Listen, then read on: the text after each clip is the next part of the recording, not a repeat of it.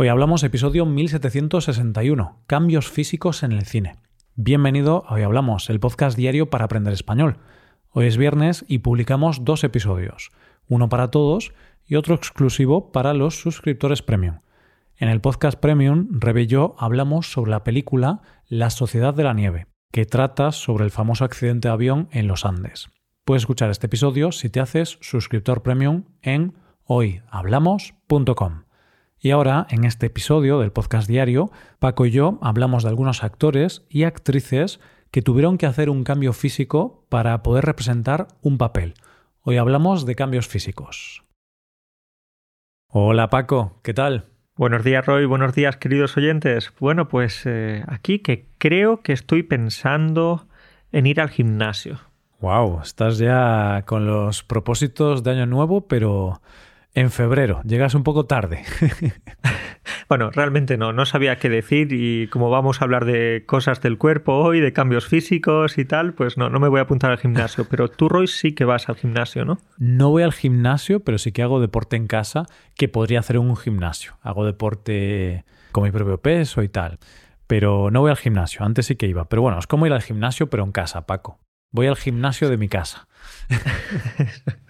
Vale, ¿y tienes algunas máquinas en casa, Roy, o todo con tu propio cuerpo? Casi todo con mi propio cuerpo. Tengo una barra para hacer dominadas, que en realidad ni siquiera es una barra de dominadas, es, es, es una pérgola que hay para tapar el sol, pero me sirve para agarrarme y, y elevarme, ¿no? Subir mi cuerpo y bajarlo para hacer ejercicios de espalda. Y luego tengo una kettlebell, que le llaman, una pesa rusa, que es como una pesa circular, que tiene un asa, y está bien pesa bastante, entonces cumple su función, la levantas, la bajas y te pones fuerte. y tengo curiosidad, Roy, ¿cuántas dominadas haces? Pues hago muy pocas, ¿eh? pero bueno, hago muchas más que antes. Creo que puedo hacer cuatro seguidas, más o menos. Pero ten en cuenta que hace un año hacía una o ninguna. Entonces, pues... poco a poco voy consiguiendo este cambio físico. Cuando he escuchado esto de que haces cuatro dominadas, no te voy a engañar, quería reírme, pero luego me he dado cuenta de que a mí me cuesta hacer una, entonces no, no voy a reírme. A ver, y lo importante es ir progresando, ¿no? Da igual en el nivel en que estés. Yo durante muchos años no hacía ni una, hace dos años o tres no era capaz de hacer ni una dominada. Pero bueno, poco a poco, pues la idea es ir progresando y da igual el nivel que tengas. Pero bueno, Paco, ya me estoy poniendo modo entrenador personal porque sabes que me apasiona el tema del deporte, de la nutrición y todo esto. No vamos a hablar concretamente de esto, aunque sí que va a ser un tema relacionado con el tema de hoy, porque hoy vamos a hablar de grandes cambios físicos de actores y actrices, grandes cambios que hemos visto en el cine. Vamos a hablar de actores que tuvieron que ponerse fuertes para películas, en otros casos tuvieron que adelgazar muchísimo, que esto es lo más difícil, y en otros casos tuvieron que engordar, tuvieron que ganar unos cuantos kilos para representar mejor el papel, ¿no, Paco? Porque, claro, tú imagínate, tú, Paco, ¿cuánto pesas ahora mismo? 70 kilitos. Más o menos. Y mides unos 70 y algo. Unos 75. Bueno, siempre digo que unos 76 con, con las zapatillas puestas, ¿eh? y tú no estás muy fuerte ni gordo, tienes una complexión delgada más o menos, ¿no? No tienes mucho músculo, no hay mucho bíceps ahí, ¿no? El bíceps brilla por su ausencia. Bueno, pues digamos que tú tienes un cuerpo, el típico cuerpo de chico delgadito, de chico delgadito, que si tiene que llevar las bolsas de la compra, pues le cuesta. Sí, sí, el típico chico que cuando tiene que llevar las bolsas de la compra, una bolsa a cada mano. Como haya que coger dos bolsas en cada mano, ya cuidado, ¿eh? Cuidado que los bíceps eh, se van a romper. Bueno, pero yo también soy así. Quizá ahora estoy un poquito más fuerte, pero yo también tengo ese tipo de cuerpo. Un cuerpo delgado, pero con poco músculo. No, no hay mucho músculo, entonces mm, somos personas que no tenemos mucha fuerza. Roy, eh, no vamos a esconder esto. En el pasado nos llamaban cuerpo escombro. cuerpo escombro, que es una palabra un poco graciosa en realidad, y se utiliza para esas personas que no tienen mucho músculo. Claro, es una palabra ofensiva, peyorativa, pero a mí la verdad me hace gracia. Entonces a mí cuando me decían esto, como no tengo complejo con mi cuerpo, pues a mí no me ofendía, me, resultaba gracioso y me lo decían mis amigos así de broma, entonces para mí no, no era ofensivo, pero si se lo dices a una persona que acabas de conocer, pues va a ser un poco ofensivo, es mejor evitar esa palabra. Que cuerpo escombro es la unión entre cuerpo, que ya la conocemos todos, y escombro, que escombro son como los restos de una construcción que se ha destruido. Cuando hay una casa muy vieja y la tienen que tirar porque es muy vieja, quedan los escombros. Así que ya podemos intuir que no es muy bueno tener un cuerpo escombro. no es muy agradable decirle a alguien que es un cuerpo escombro y menos aún cuando conoces a esa persona, ¿no? Pero en sí, Roy, eh, no está bien hablar del físico de los otros. ¿Cómo lo ves? Porque muchas veces juzgamos, esa persona tiene algunos kilos de más, la otra persona está un poquito delgadita y somos un poco directos en ocasiones en la cultura española con eso, ¿no? Porque, por ejemplo, muchas veces mi, mi, pareja que está un poquito delgada, pues muchas veces cuando vamos a España, pues alguien le puede decir, oh, qué delgada que estás y tal, pero así, de manera agradable, ¿no? Porque la cultura andaluza es, eh, es, ya sabes, muy directa. Pero a lo mejor para otra persona o para alguna persona que sea sensible con estos temas, pues eh, puede ser, no sé, algo difícil. Sí, puede sentarte mal que te haga un comentario sobre tu cuerpo. Bueno, Roy, pues ¿qué te parece? Vamos ya a hablar de actores, que hemos prometido antes que íbamos a hablar de actores, actrices y tal, y nos estamos liando, ¿eh? Exacto, nos empezamos a liar con el tema de la nutrición, el estado físico, el deporte y todo esto. Vamos al tema de hoy, grandes cambios físicos en el cine. Y creo que el mayor exponente de esto es Christian Bale. Paco, yo creo que siempre que pensamos en grandes cambios físicos, pensamos en este actor. ¿Tú qué opinas? Estoy de acuerdo, creo que todos tenemos eh, esa imagen en la cabeza de Christian Bale como, bueno, pues muy delgado en la película El maquinista y un poco musculado o muy musculado en, la película de Batman. Ya te iba a decir yo, Paco, porque cuando has dicho un poco musculado, estaba pensando, pero pero ¿qué dice Paco, el cuerpo escombro? un poco musculado, dice. Si estaba petadísimo Christian Bale cuando grabó Batman. Estaba súper fuerte. Tenía unos brazos como, bueno, como mi cabeza. Qué envidia. La verdad es un cuerpo que me da bastante envidia, ¿eh? Sí, es que, bueno, pero lo que hay detrás, cuidado, ¿eh, Roy? Mucho, mucho trabajo, porque, por ejemplo, para grabar Batman tuvo que coger como unos 30 kilos y, bueno, muchos de esos kilos eran músculo. Entonces es algo muy impresionante. ¿eh? Es muy impresionante porque si vemos las fechas de estreno de las películas, El maquinista se estrenó en el 2004 y fue en esa película en la que él pesaba 55 kilos solo, o sea, estaba muy delgado. Tenía un peso por debajo del peso recomendado, no era un peso saludable para Christian Bale por su altura. Era un peso que le costó muchísimo conseguir porque ya te digo que estaba por debajo del mínimo que debes estar. Y luego, un año después, se publicó Batman y de repente aparece Christian Bale con unos 85 kilos, es decir, ganó 30 kilos y con mucho músculo, porque es fácil o es más fácil ganar 30 kilos de grasa comiendo comida rápida y tal, que ganar 30 kilos, pero prácticamente de puro músculo, porque si vemos Batman, la película de mm, Batman Begins, creo que es, bueno, la del 2005, la primera, eh, el tío está muy fuerte. En cuestión de dos años o así pasó de un cuerpo cuerpo escombro, dicho de manera peyorativa, un cuerpo escuchimizado, muy delgado, a un cuerpo... Me gusta esa palabra, Roy. Un cuerpo escuchimizado. Escuchimizado. Es una forma, esto no es peyorativo, es solo descriptivo, pero es una forma de hablar de un cuerpo muy, muy delgado. Cuando alguien está escuchimizado, está muy, muy delgado. Bueno, pues pasó de ese cuerpo al otro. A mí me parece increíble porque el trabajo que tuvo que hacer, tanto para adelgazar tanto como para mm, ponerse tan fuerte, tuvo que ser enorme.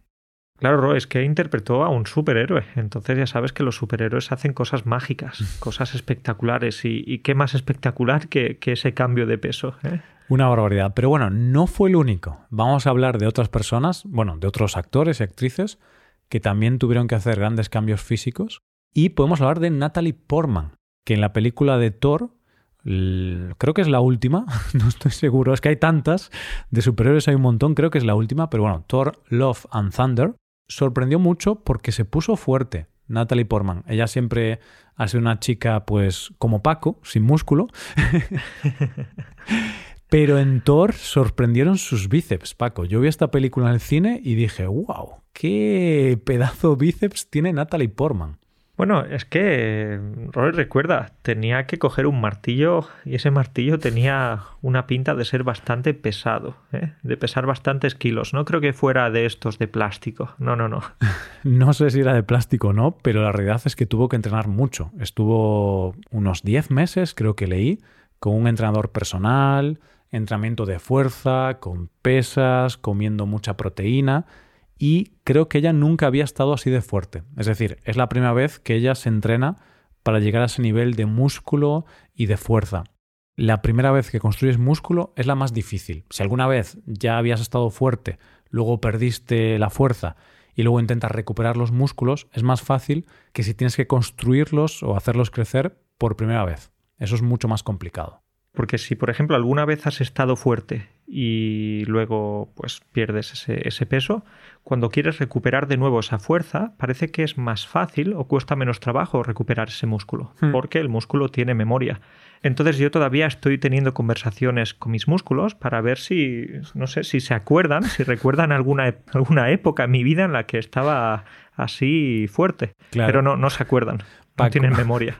Pero es que la memoria es de las vidas actuales, no de vidas pasadas. Tus músculos en tu vida actual mm, no recuerdan que hayas estado fuerte, ¿sabes?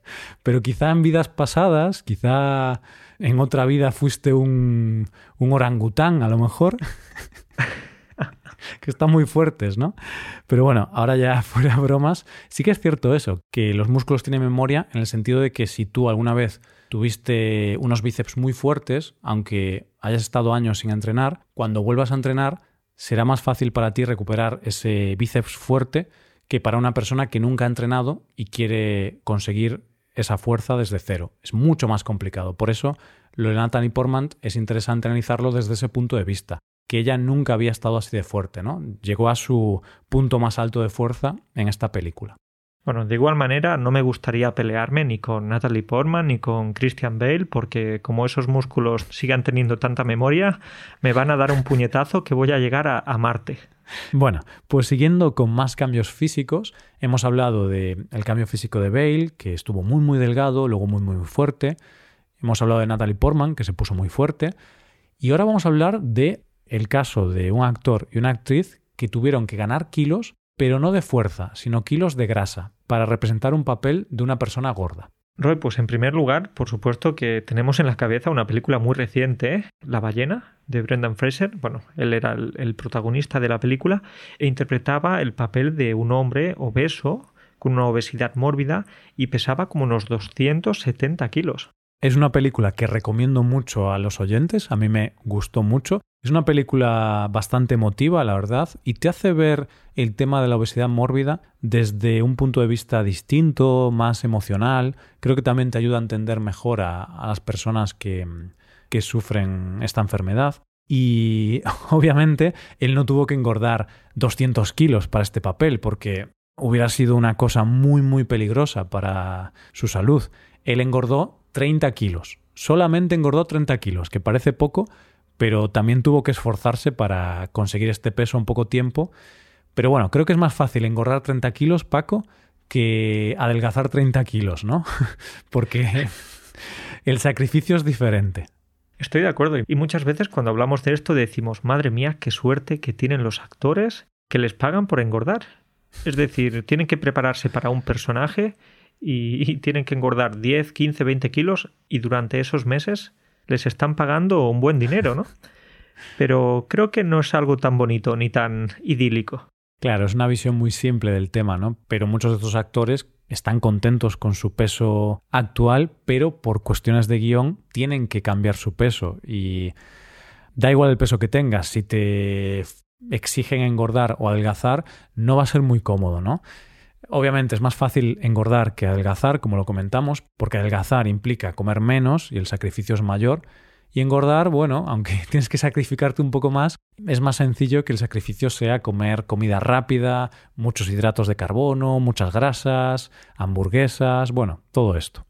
Bueno, Roy, pues hemos hablado en primer lugar de Brendan Fraser, también tenemos que hablar de, eh, en este caso, una actriz, Charlize Theron, porque en la película Tully engordó unos 15 kilos. Y claro, al lado de los 30 kilos que tuvo que engordar Brendan Fraser, pues no parecen tantos, pero también son muchos, 15 kilos. Hmm. Y ella en la película Tully tuvo que interpretar el papel de una madre con problemas y eh, por exigencias de guion eh, tuvo que engordar, como decimos, 15 kilos. Y parece poco porque hemos dicho que Brendan Fraser tuvo que engordar 30 kilos, pero Brendan Fraser, este actor es muy alto, mide 1,91. Charlize Theron también es alta, para ser mujer mide 1,77, es bastante alta. Pero claro, si mides 1,91, mm, pues ganar 30 kilos proporcionalmente, pues también es bastante ganar 15 kilos midiendo 1,77. Entonces, otro cambio bastante radical. Y además lo interesante de todos estos cambios es que no es que ganes 15 kilos o 30 kilos en un año, en dos, poco a poco, casi siempre por su trabajo tienen que hacerlo rápido, porque consiguen el trabajo y en pocos meses tienen que ponerse a grabar. No tienen años para hacer este cambio físico. Por eso es muy radical siempre, ya sea ganar o perder kilos, es muy radical, porque son pocos meses, venga, tienes que pesar 20 kilos más o tienes que pesar 20 kilos menos. Totalmente, Roy. Los, los actores tienen muy poco tiempo y, como decíamos, Ganar peso puede ser un poquito más fácil, pero perderlo, que es lo que vamos a comentar ahora, puede ser una pesadilla, ¿no? Porque, por ejemplo, esto es lo que le pasó a Joaquin Phoenix para interpretar el papel de el Joker, ya que antes estábamos hablando del, de Batman, ¿verdad? Pues lo relacionamos porque tuvo que perder 20 kilos para dar esa imagen de, de persona desequilibrada, que no se encontraba en un buen estado. Hmm. Y no estamos diciendo que las personas delgadas tengan una imagen de personas desequilibradas, ¿vale? Que, que este episodio es muy fácil sacarlo de contexto, ¿no? O malinterpretarlo. Pero bueno, por exigencia de guion, todos vemos la imagen del Joker. Tiene una imagen pues de una persona medio loca o adicta a drogas y tal. Entonces, una imagen de una persona muy delgada es lo que nos transmite esa locura o esa esquizofrenia que puede representar el Joker. había que explicar esto, Paco, que a veces se malinterpretan cosas, sobre todo cuando, cuando estamos aprendiendo un idioma. Estamos de acuerdo, Roy, que luego no quiero tampoco gente en la puerta de mi casa tocando la puerta y pidiéndome explicaciones. ¿eh? Y Paco, mientras preparábamos este episodio y leíamos un poco los distintos testimonios de los actores y actrices, tanto los que tuvieron que ponerse fuertes como los que tuvieron que engordar o los que tuvieron que adelgazar mucho, a mí la sensación que me dio es que de todos los cambios físicos que tuvieron que hacer, el más difícil es este, el que tienen que hacer los actores que tienen que adelgazar mucho en poco tiempo. Por sus palabras, por lo que ellos decían, me parece que es lo más difícil, porque todos mencionaban que era muy duro, que se volvían locos, que tu cuerpo te, te pide que comas pero no puedes, que mm, entraba en un estado de, de incluso de locura por el régimen tan estricto que tenían que seguir, porque en cuestión de meses tenían que perder estos kilos. No recuerdo ahora el Joker, pero creo que hablamos de que tenía que perder 3 kilos a la semana. O sea, una cosa oh. radical. ¿Y cómo lo hacía? Pues él contaba que comía muchas manzanas, lechuga, ninguna sorpresa, claro, pero judías también, judías verdes al vapor. Entonces no se podía comer muchas pizzas, que digamos. No, no, y aunque has dicho muchas manzanas, Tampoco podía comer muchas, ¿eh? Unas pocas. Sí, y lechuga, bueno, eh, lechuga espero que sí. Lechuga espero que pudiera comer mucha. A ver, lo bueno de la lechuga es que tiene muy pocas calorías, ¿no? Eh, tiene como 20 o 30 calorías por cada 100 gramos, pero para bajar 4 kilos a la semana o 3 kilos a la semana Tampoco puedes pasarte con la lechuga, ¿eh? porque es algo muy radical. ¿eh? O sea, estamos hablando que tenía que comer muy, muy poquitas calorías para poder perder todo ese peso, porque al final ganar peso o perder peso es cuestión de calorías. Si comes más calorías de las que tu cuerpo consume, engordas, pero si comes menos, adelgazas. Lo que pasa es que esto los, los seres humanos normales lo hacemos poco a poco. Puedes engordar medio kilo a la semana o adelgazar medio kilo a la semana, y es bastante pero claro, tres o cuatro kilos a la semana es una cosa muy radical. Vale, Roy, pues hemos hablado de Joaquín Phoenix, pero vamos a hablar de un actor español que también tuvo que hacer un cambio radical de imagen. En este caso, perdió 15 kilos y hablamos del gran Mario Casas.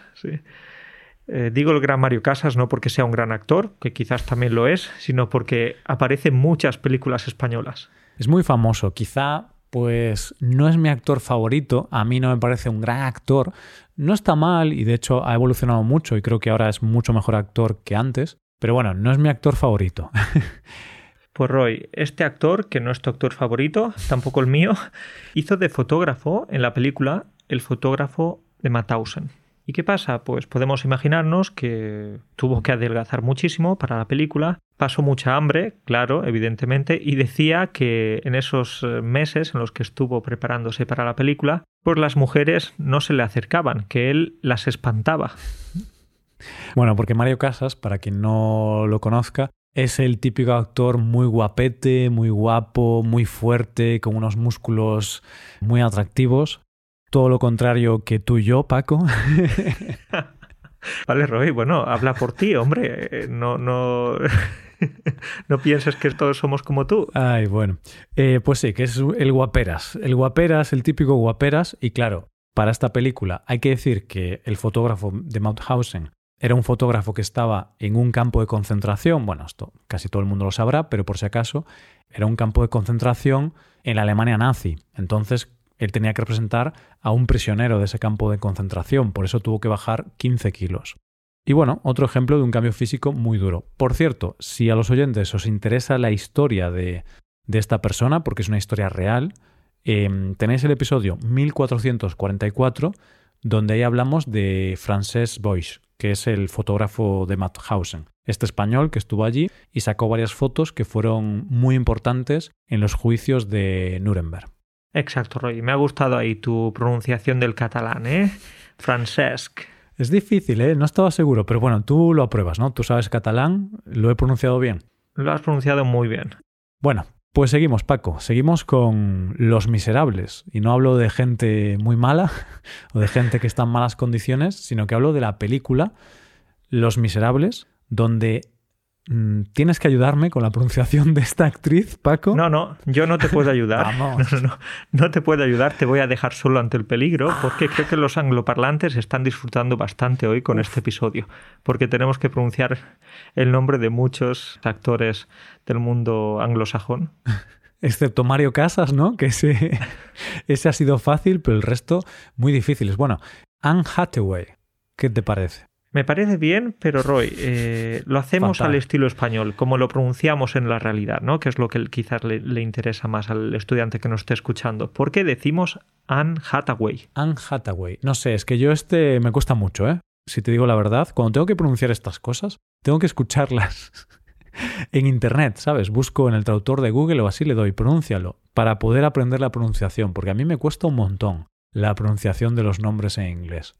Es normal, Roy. La verdad es que ese apellido se lo puso su enemigo, porque es un apellido bastante complicado. Complicado para nosotros los hispanohablantes. Bueno, pues en Hathaway, en la película Los Miserables, interpreta a una mujer forzada a ejercer la prostitución para pagar el cuidado de su hija.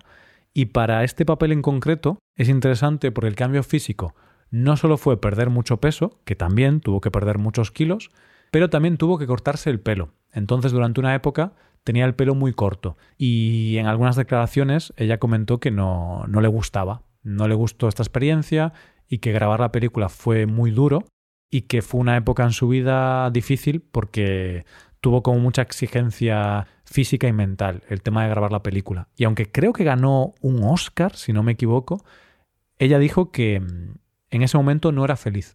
Fíjate qué curioso dijo que ahora con el paso del tiempo lo ve como, como una locura, que tuvo que romper bastante con la realidad y bueno, claro, podemos imaginarnos que fue extremadamente duro. Así lo dice ella, pero bueno, ganó el, el Oscar a Mejor Actriz de Reparto. Pero sí que ella mencionaba que aunque se mostró feliz en la recepción del Oscar, por dentro no estaba feliz. Así que interesante este tema, ¿no? Como una persona delante de la cámara pues parece muy feliz, pero luego a lo mejor no está pasando por su mejor momento. Y acabamos, Paco, con Dallas Buyers Club, una película que a mí me gustó mucho, ya no me acuerdo mucho porque la vi hace muchos años, hace 10 años o así, pero está muy bien, con Matthew McConaughey. Bueno, bueno, eh. Eh, me gusta también que, que, hayas sido tú el que se haya atrevido a pronunciar este apellido, porque también es como el anterior, ¿no? Bastante difícil para los hispanohablantes. Y normalmente decimos Matthew McConaughey. Eh, disculpadnos porque, porque es lo que podemos hacer. Pero está bien pronunciado, ¿no? Yo me he puesto contento cuando lo he pronunciado así de primeras. Quizá, quizá no está bien pronunciado, puede ser, no tengo ni idea, pero me suena bien Matthew McConaughey. Pues este hombre, Matthew o, o Matt, incluso Roy, para hacerlo más fácil. Mateo, le vamos a llamar Mateo. Pues Mateo adelgazó 23 kilos para interpretar a un hombre enfermo con SIDA. Así es. De hecho, él dijo que aunque no se lo exigían tanto en la película, él quiso hacerlo porque pensó que si grabase esa película con su peso, con el peso que tenía, no iba a ser convincente. No iba a representar a un enfermo de SIDA de esa época donde el SIDA afectaba muchísimo a las personas y te destrozaba físicamente. Entonces él pensaba que si no bajaba radicalmente de peso, el espectador no se lo iba a creer y la película iba a ser un fracaso. Entonces adelgazó mucho y tenía una dieta que comenta que era base de Coca-Cola light, es decir, sin calorías, claras de huevo y un poquito de pollo. Y así varios meses. Me, hace gracia lo de un poquito de pollo o un trozo de pollo. ¿Qué significa eso? Eh? ¿El trozo de pollo puede ser grande o puede ser mm, pequeño? No era un cubo de estos del KFC, ¿vale? O sea, no hemos visto detalles, pero claramente con un cubo del KFC no podría adelgazar 23 kilos tan rápido. Así que seguramente sería un poquito de pollo a la plancha o al horno y no unas grandes cantidades, porque también, como el resto de actores y actrices, fue un cambio en poco tiempo. En pocos meses tuvo que bajar muchos kilos. Roy, después de escuchar todas estas historias de estos actores, tengo claro que ni aunque me pagasen millones de euros por ser actor, lo sería. Bueno, en primer lugar, no tengo el talento para ser actor. Y en segundo lugar, ¿qué exigencias tienen algunas veces estos guiones? Es algo que muchas veces no lo pensamos o no lo vemos. Vemos a, yo qué sé, al actor de la ballena, por ejemplo, representando a ese obeso mórbido y, bueno, lo vemos, nos gusta la película o lo que sea, pero no pensamos que, oye, ese actor, para conseguir hacer bien esa película, tuvo que esforzarse durante varios meses, engordar 30 kilos y tuvo que realmente obsesionarse con eso. Al igual que pues el último que hemos comentado, por poner un ejemplo, Matthew McConaughey, em, tuvo que esforzarse mucho y hacer mucho trabajo para luego grabar esa película y que a nosotros nos guste, porque si viésemos a un enfermo de sida de esa época, pero muy fuerte, quizá no nos lo creeríamos y diríamos que la película no es creíble. Entonces también ellos tienen que hacer un trabajo enorme para, para que nos guste la película. Y a veces pensamos, ah, bueno, él va ahí, dice cuatro frases y ya está. Bueno, no es exactamente así, a veces son trabajos de meses. Hay algo más, hay algo más y nos centramos en el resultado, pero nos olvidamos del proceso y, y bueno, claro, sí, están bien pagados, reconocidos, tienen prestigio y todo esto, pero aún así, no sé hasta qué punto vale la pena hacer esas eh, locuras. Bueno, yo por un millón lo hacía y por menos también, Paco. lo de engordar, lo de engordar sí, ¿eh? Lo de, lo de adelgazar ya quizás... Bueno, lo de engordar por 100.000 euros y lo de adelgazar por 200.000. Venga, ni para ti ni para mí. Bueno, pues Roy, me está entrando hambre, tanto hablar de comida que, estoy aquí con, el estómago haciéndome ruiditos. Sí, sí, nosotros no, no vamos a seguir la dieta de los que tuvieron que adelgazar mucho. Yo prefiero la dieta de los que engordaron. Esa me gusta más. Estoy contigo, totalmente. Pues nada, Paco, un placer como siempre hablar contigo y hablamos la semana que viene. Cuídate mucho. Un abrazo para ti y para todos. Hasta luego.